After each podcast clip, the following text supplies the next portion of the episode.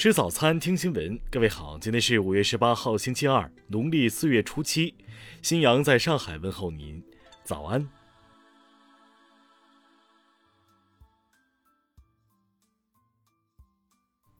首先来关注头条消息。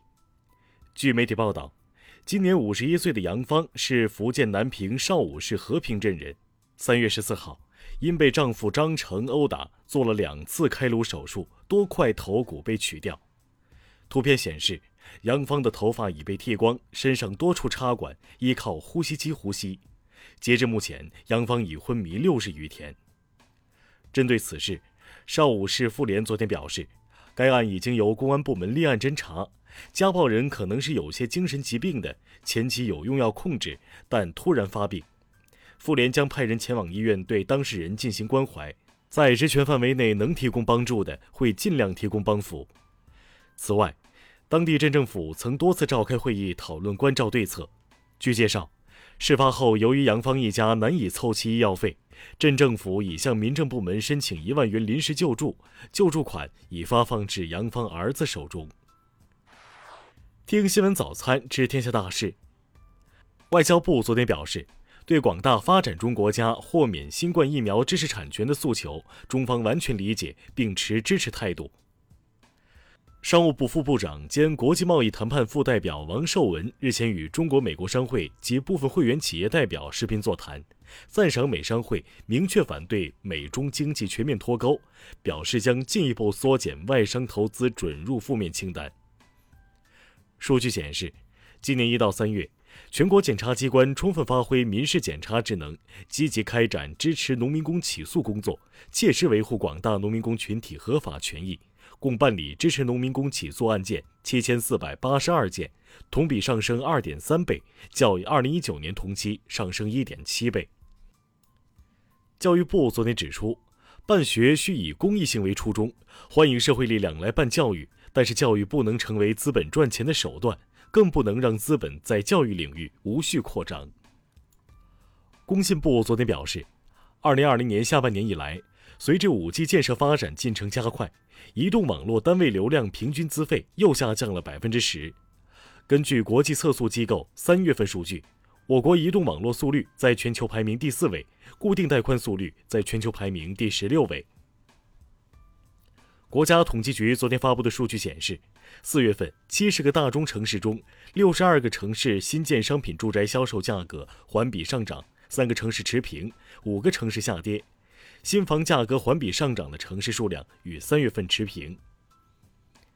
中国广播电视网络有限公司昨天介绍了中国广电 5G 建设的最新进展，并表示正积极开展广电 5G 运营规划，将适时发放幺九二号段。长江水利委员会长江设计院昨天在武汉举办三峡工程建设纪念牌颁发仪式，以此致敬三峡工程勘察设计者。下面来关注国际方面。联合国安理会十六号举行巴以冲突问题紧急公开会，中国国务委员兼外长王毅主持会议并发言。按照安理会议事规则，巴勒斯坦、以色列、约旦和埃及等非安理会成员参会并发言。美国国家过敏症和传染病研究所所长福奇十六号表示，新冠疫情期间，种族主义带来不可否认的影响，造成种族之间健康差距。非洲裔、拉美裔和原住民遭到疫情不成比例的打击。日前，美国国务院前工作人员、前总统里根的顾问苏珊·马西请求俄总统普京为他提供俄罗斯公民身份，对此客观回应称需要走一定的程序。俄罗斯莫斯科市法院日前决定，将与纳瓦利内有关的三个组织涉嫌从事极端主义活动的案件推迟至六月九号审理。欧盟委员会十七号表示，为重启跨大西洋关系，欧盟将暂时停止执行就美国加征钢铝关税而出台的反制措施。伊朗外交部十七号表示，如有必要，伊朗核问题全面协议联委会会议将在本周再次召开，但是在维也纳举行的会议上没有达成初步协议一说，除非所有的条件都得到满足，否则不会有任何协议。近日。泰国朱拉隆功大学进行的一项研究发现，在完成中国科兴疫苗两剂接种的四周后，接种者体内新冠抗体的产生率高达百分之九十九点四九。根据秘鲁国家选举委员会的信息，自由秘鲁党和人民力量党的团队将于当地时间五月二十三号举行辩论，届时将讨论国家改革、经济复苏和减少贫困等议题。下面来关注社会民生。安徽省昨天召开新闻发布会，通报了合肥、六安两地疫情防控最新情况。此外，还指出要明确所有药房线上线下出售退烧等药物实名登记，并及时上传信息。昨天上午九点左右，一外省来沪女子在上海江苏路某商务楼内持刀划伤五人。该女子自称因情感纠纷进入商务楼寻人未果，遂情绪激动持刀伤人。目前案件正在进一步调查中。贵州凯里市民政局日前发文称，五二零当天将延长结婚登记时间，并暂停办理离婚登记业务，引发网友议论。对此，民政局昨天发布致歉声明，指出此安排考虑欠妥，给社会大众带来了不良影响和不便，在此深表歉意。南京市建业警方最近推出“金钟罩”警民联防反诈宣传预警平台。一键注册后，辖区居民就成为警方的重点保护对象。通过预警功能，让民警第一时间掌握了被骗民众信息，及时劝阻，有效减少了老百姓被骗的可能性。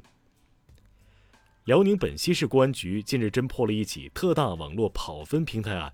该团伙研发跑分平台 APP 非法洗钱，涉案流水金额高达五百亿元，平台软件销售到全国二十余个城市。目前已抓获三十八名犯罪嫌疑人。下面来关注文化体育。中超第五轮，天津津门虎二比一战胜武汉队，长春亚泰一比零战胜上海申花。足球数据机构 Opta 基于目前情况预测了本赛季英超最后两个前四名额情况，利物浦相较有着最高百分之七十一点五的概率进入最终的前四。百集文献纪录片《山河岁月》日前宣布起播。该片历时两年多策划制作，是迄今为止容量最大的一部红色纪录片，也是展示人物最多的一部纪录片。中国科学院院士、中科院高能物理研究所所长王一方研究员十七号透露，